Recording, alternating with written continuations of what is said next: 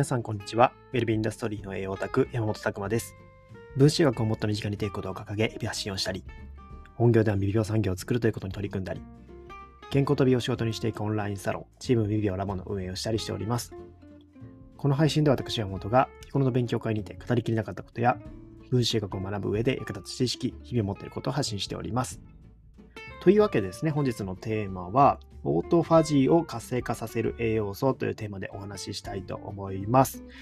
まあ、最近の近況なんですけども、えー今週末ですね、まあ、前週末か。前週末にですね、子供を連れて海に行ってきたんですよね。で、ね、あの、やっぱいいなって思ったのは、こう砂浜を裸足で歩くのって最高だなと。いうとこですね。なんか海の中とかもね、なんかこう、やっぱ人間ってもともとは裸足だったわけじゃないですか。今となっては靴とかね、まあ当たり前に履いてますけども、やっぱりですね、この絶縁っていうか、まあ、土に、まあ、地面に触れない、そういった環境っていうのが長く続いて、まあ、それによってですね、なかなかこう、まあ、土とこう自分の境ができちゃってるわけなんですよね。まあ、そういったところ海とか行くと裸足とか、まあ、芝生とかでもね公園とかでも極力こう靴脱いで芝生とかだと歩いたりするのって結構よくてやっぱこのアーシングっていうのは、まあ、このかなり健康効果高いようですので、まあ、そういったところはですね、まあこうまあ、極力ちょっと何ヶ月もこう家にいるっていう状況から打破したいときは、まあ、ちょっと飛び出してみてですね、そういった裸足で歩くみたいな時間も作ってみたらいいんじゃないかなと思います。まあ、それだけで本が出てるぐらいですね、たくさんの本出てますけども、まあ、アーシングに認められてる健康効果っていうのはですね、まあ、結構多々ありまして、まあ、抗炎症効果とか、あと鎮痛作用とかですね、結構痛みのところが、やっぱこうね、えーそこに対してもアプローチしていけるとか、あとストレスの低減とか、睡眠の改善とかですね、あと副交感神経モードにできるとかっていうところですね。まあリラックス効果ですよね、やっぱり結構強いのは、まあでもなんかアーシングしてると、なんとなくこう、わかりますよね。なんかこう、普段のこのピリピリ感っていうのがちょっとなんか気持ちいい感じにこうね、えー変わっていくっていうところは、なんか肌感覚でもわかるところはあるんですけども、まあ砂浜とか結構、まあ昨日はね、めちゃくちゃ暑かったので、まあ砂浜にそんなに長くもこう立ってられないっていうとこだったんですけども、まあちょっと水のね、そう湿ったところとか行くと、かなり、えーまあそれでも効果あるなっていうのを感じますので、まああとは水の中気持ちいいですね。シンプルに、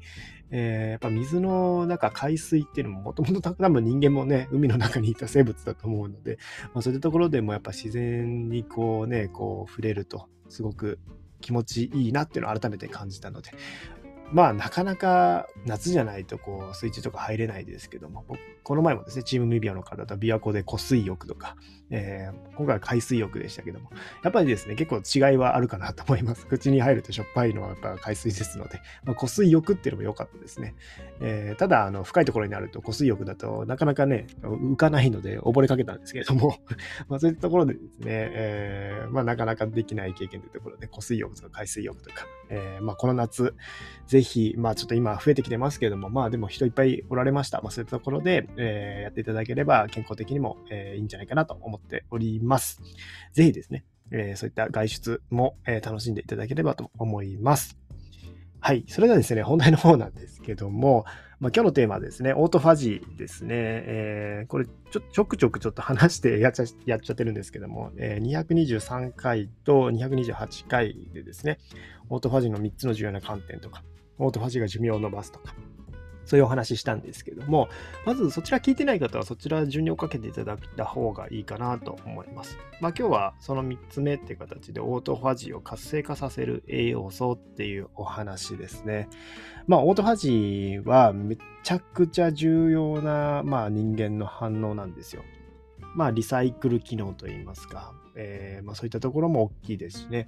やっぱり人間的に、まあ、食べられない時期とかもあるじゃないですか。そういったエネルギー、まあ、カロリーがこう下がってきたりとかした時に、じゃあそれだとね、えー食べ物取れないってなっちゃうと。まあ、エネルギーないってなっちゃうと。生きられないわけなので、そういった細胞の再利用とか、あとは細胞の中にあるような器官が壊れてしまった活性酸素とか、まあ、ミトコンドリアとかね、結構こう、イメージしといた方がいいのは、これはよく発電所だよみたいな形で話してまして、やっぱり発電するにはそれ相当のエネルギーが必要なんですよ。こういったリスクも伴うんですよね。なので、まあそういった部分で逆に活性酸素とかがここで漏れ出してしまって、周りのものを壊してしまったりとか、ミトコンドリア自体が壊れてしまったりとかしたときに、じゃあそういったものをですね、一回リセット、まあ再利用するというか、一回消化してまた使えるものを使うみたいな。まあ、そういったことをオートファジーはしているわけなんですけども、まあ、ここがですね、えー、もうかなり命にも直結してるよというとこですね。まあ、ここの観点からもやっぱり人間っていうのは栄養っていうのは大事だなと。まあ、当然まあ当たり前のことなんですけども、まあそういうアミノ酸とかね、えー、まあこう食べ物、日頃の食べ物も大事ですけども、そういった体の中でもう一回分解して再利用する、まあそれも栄養なんだなっていうのも改めて思いますね。まあ、そういったところでですね、えー、この前ちょっとお話、最後の方にお話ししたんですけども、ルビコンっていうですね、タンパク質があって、これが結構オートファジーのそういう活性化、まあ、度合いを決めてるよみたいな話があるんですよね。まあ、ルビコンっていう、まあ、このタンパク質が多い場所では、オートファジーの抑制、まあ、オートファジーが抑制されているというようなところですね。ただ、ルビコンがこれがなくなってくると、中の細胞のオートファジーがすごく活性化するんですよ。するらしいんですよね。まあそういったところで、えー、まあ非常にこのルビコンっていうのが非常にオートファジーにも関わってるよみたいなところが、まあオートファジーの本とかに書いてあるんですけども、まあここの調整でですね、だから、えー、結構な不調っていうところに対してアプローチできるんじゃないかというところで、このオートファジーの分野も今すごくさ、えー、研究が盛んで、えー、これがうまくいけばですね、寿命が伸ばせるんじゃないかっていうところで、えー、老化もこう、抗えるんじゃないかみたいなところが言われてるわけなんですよね。まあ、非常に面白いこの、えーまあ、ルビコンというものですけども、まあ、オートファジーですよね。ルビコンオートファジーで、そこの、えー、関連でいくとですね、まあ、当然ですね、オートファジーっていうのはしっかり起こった方がいいわけですよ。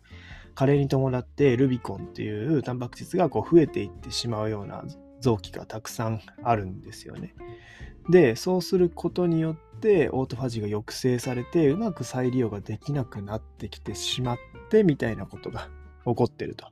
まあ、そこについて様々な研究が行われてますけれども、まあ、この前最後にですね、ちらっと言いました。このルビコンっていうのも必要なものだからあるよというところなんですよね。その組織、必要な組織が、えまず脂肪細胞です。脂肪細胞っていうところで、まあ、脂肪細胞ってで、めちゃくちゃホルモンとか作ったりとか、まあ、あまりね、脂肪が溜まりすぎても太ってしまうと炎症物質とかもこう補充させてしまって炎症体質になったりとかもするんですけども、まあ、この、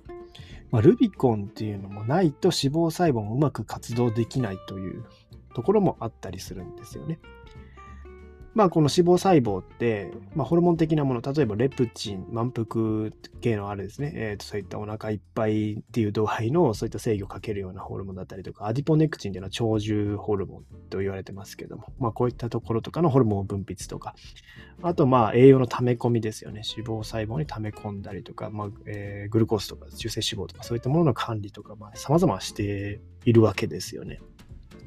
で、まあ、私たちは太ったり痩せたりして、そういったところの貯蓄っていうのを切り崩してやったりとか、舐めたりとか、まあ、してるわけですけども、まあ、この脂肪細胞がですね、えー、まあ、この年取ってくると、この脂肪組織でルビコンっていうものが減少してるっていう現象が発見されたみたいなんですよ。ってなるとどうなるかっていうと、オートファジーが活性化するってことなんですよね。ルビコンっていうのはオートファジーを制御しているものなので、ルビコンが減っているってことは、中のオートファジーが活性化しているっていうところです。で、なんでと脂肪細胞でそんなことが起こってるのかというのを調べていった結果ですね、こう脂肪細胞では、えー、このルビコンっていうものがない状態だと、痩せてですね、この糖代謝の異常とか、まあ、中性脂肪とかコレステロールが血中にバーッと溢れたりとかですね、脂肪肝になるみたいな症状が見られるようになったというとこなんですよ。で、まあ、オードファジーがルビコンがこう下がってきてノックアウトして活性化してる状態なので、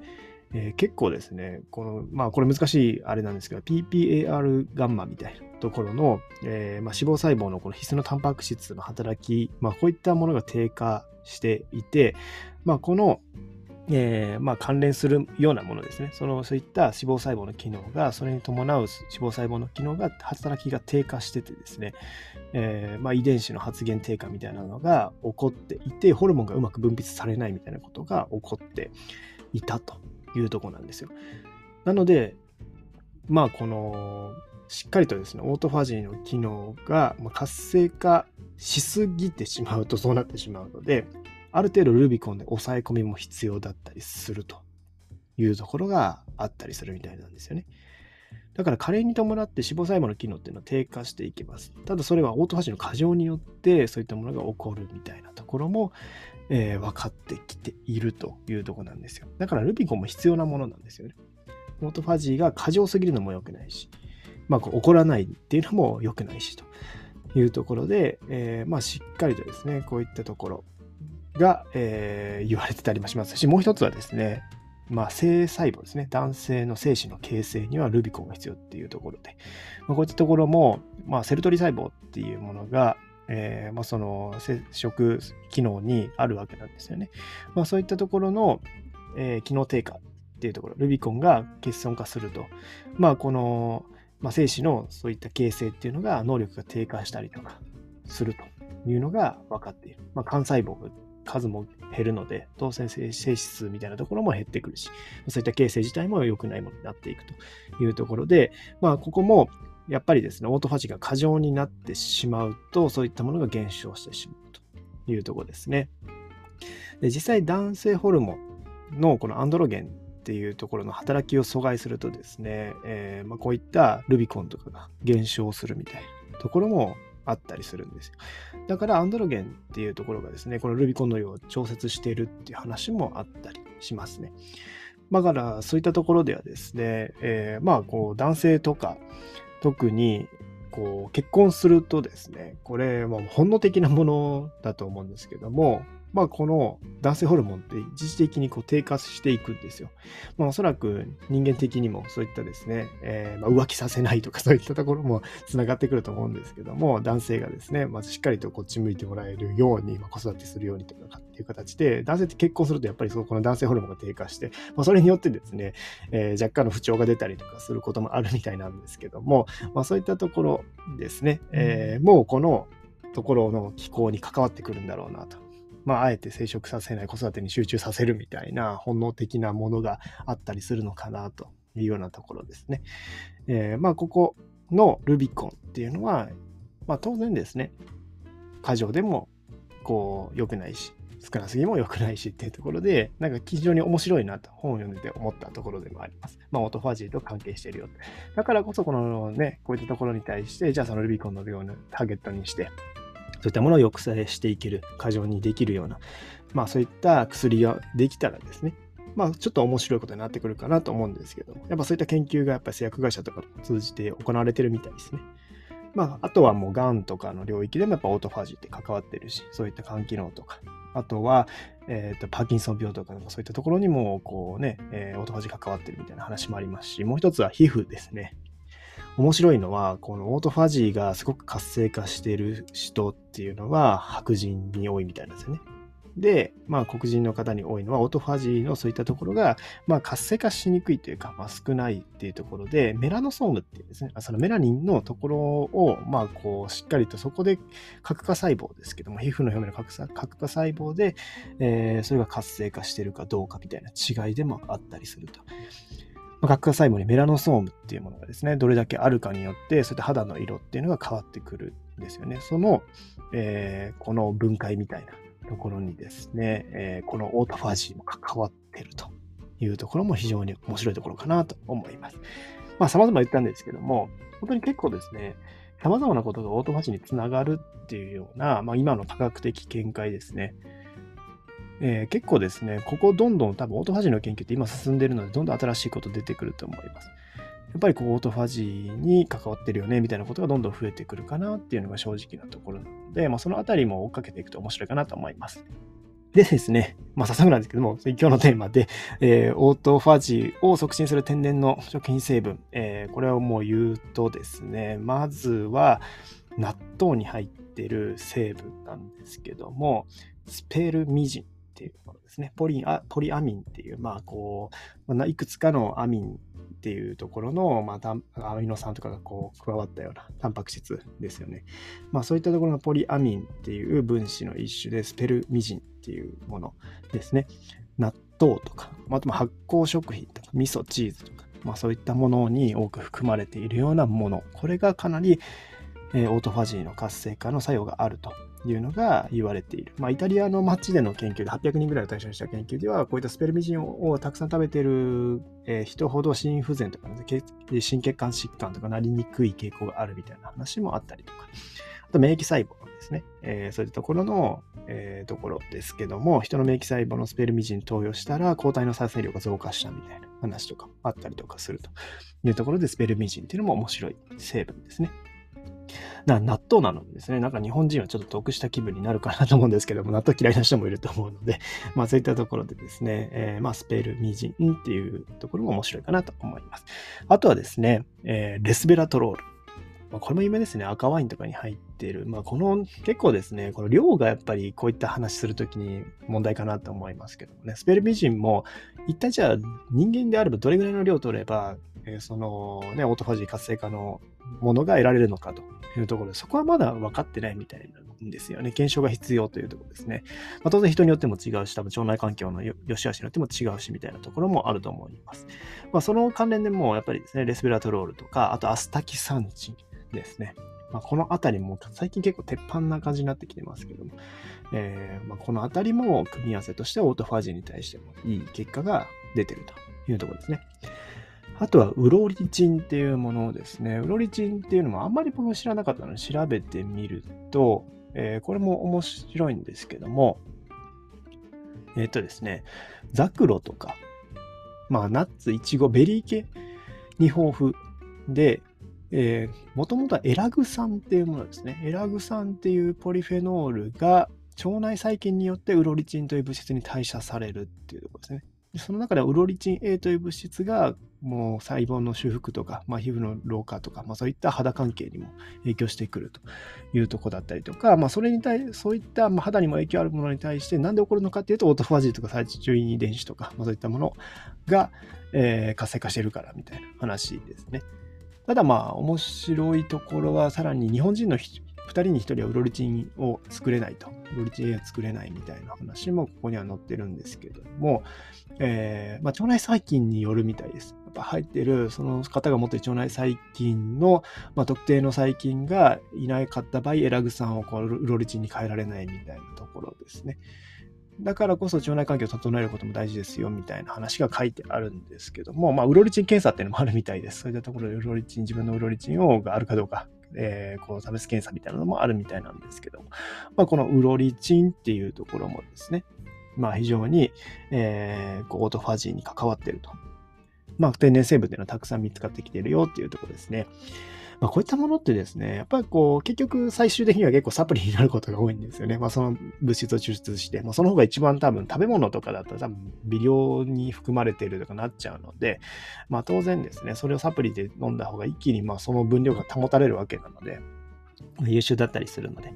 えー、まあ、アスタキサンチンとかね、個人的に好きな栄養素なんですけど、もともと前職でもアスタキサンチン入りのサプリ作ってたりもしたんですけども、まあ、これはですね、結構面白いですよ、やっぱり。アスタキサンチンっていう物質。えー、今も飲んでますね。アスタキサンチンのサプリとか飲んでるんですけど、まあ、そのあたりもですね、えー、しっかり使っていくといいかなと思います。まあ、スペルミジンとか、スペラトロール、アスタキサンチン、ロリチンみたいなものですね。このあたりを、えー、意識していただけるといいのかなというところになってきます。ただですね、まあ、本当にどれぐらいの量を取ればいいかわからないというところが正直なので、えーまあその赤ワインとかに多く含まれるから赤ワインはいいんだっていう、あれ結構やんちゃな感じではあるんですよ。まあ当然その他にアルコールの部分とか考えないといけないしです。純粋にレスペラトロール、その量だと全然ワイン何百倍分だよみたいな話もあるわけですよ。ねだからそのあたりは、えー、考慮しないといけないんですけども、まあ、成分としてはこういいらしいよというところが分かってるっていうところを押さえていただければいいのかなと思います。